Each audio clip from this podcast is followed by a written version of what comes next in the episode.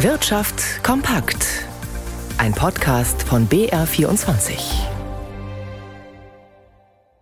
Im Studio Dirk Filzmeier. Seit dem dritten Quartal sinken in Deutschland die Immobilienpreise. Im Sommer ist damit jetzt auch durch das Statistische Bundesamt bestätigt die Trendwende erfolgt. Zum ersten Mal seit acht Jahren wurden Immobilien im Vergleich zum Vorquartal wieder günstiger. Im Vergleich zum Vorjahr gab es allerdings immer noch Preissteigerungen. Für das kommende Jahr erwarten Experten jetzt einen verstärkten Abwärtstrend bei den Immobilienpreisen. Felix Linke. In den Immobilienanzeigen ist der Preisverfall noch nicht richtig zu sehen, aber bei den tatsächlich erzielten Kaufpreisen zeichnet sich seit dem dritten Quartal ein Rückgang ab. Der Verband der Pfandbriefbanken wies als erster darauf hin. Nun zeigt das Statistische Bundesamt, dass die Wohnungspreise von Juli bis September im Schnitt um 0,4 Prozent günstiger waren als im zweiten Quartal. Weil der Markt bis zum Frühjahr noch boomte, ergaben sich zum Vorjahr 2021 immer noch Unterschiede von 4,9 Prozent. Dieser Preisunterschied hat sich in etwa halbiert. Das Deutsche Institut für Wirtschaftsforschung rechnet nun im nächsten Jahr mit einer stärkeren Korrektur am Immobilienmarkt, die in Einzelfällen bis zu 10 Prozent betragen könnte. Die Experten der DZ Bank erwarten, dass die Wohnungspreise im Schnitt um 4 bis 6 Prozent zurückgehen, vor allem bei Mehrfamilienhäusern. Stabiler ist die Situation in dünn besiedelten ländlichen Kreisen. In den Top-Metropolen mit den teuersten Immobilien gab es zuletzt bereits kaum noch einen Preisanstieg. Geht man rein nach den Zahlen, dann hat es in Deutschland deutlich weniger Kartellverstöße in diesem Jahr gegeben.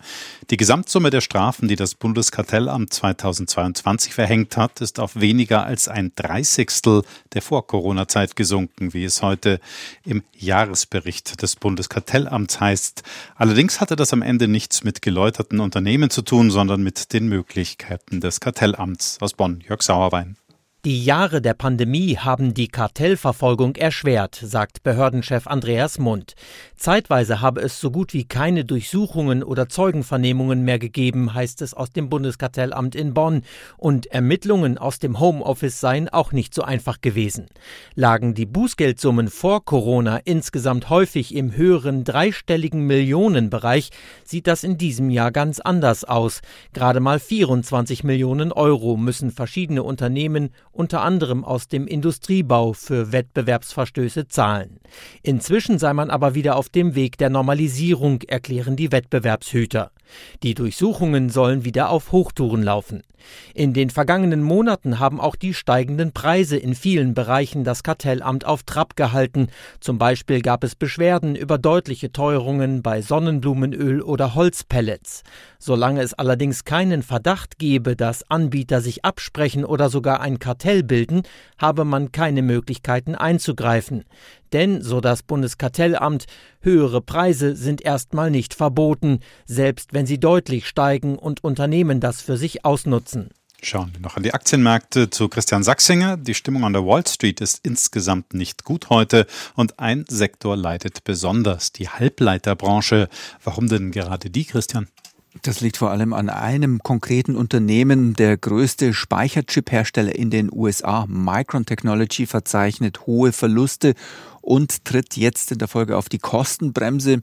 So sollen massiv Investitionen zurückgefahren werden, zehn Prozent der Stellen abgebaut werden, Boni gestrichen und ein Aktienrückkaufprogramm ausgesetzt werden. Das Problem hat nicht nur Micron, sondern auch viele andere Konkurrenten, nämlich konkret, sie bleiben auf ihren Chips sitzen, weil sich die Konsumenten wegen der hohen Inflation und den unsicheren Aussichten mit dem Kauf neuer Smartphones oder Laptops oder PCs eben zurückhalten. Und so verliert die Micron-Aktie jetzt 4% an Wert. Hierzulande zieht Infineon mit nach unten, obwohl hier die Geschäfte eigentlich weiter gut laufen. Infineon-Aktien trotzdem 3% im Minus. Der DAX verliert insgesamt 1,3% und an der Wall Street rutscht der Dow Jones ebenfalls 1,3 Prozent ab. Noch kurz zum Euro. Der pendelt um Werte von einem Dollar 06.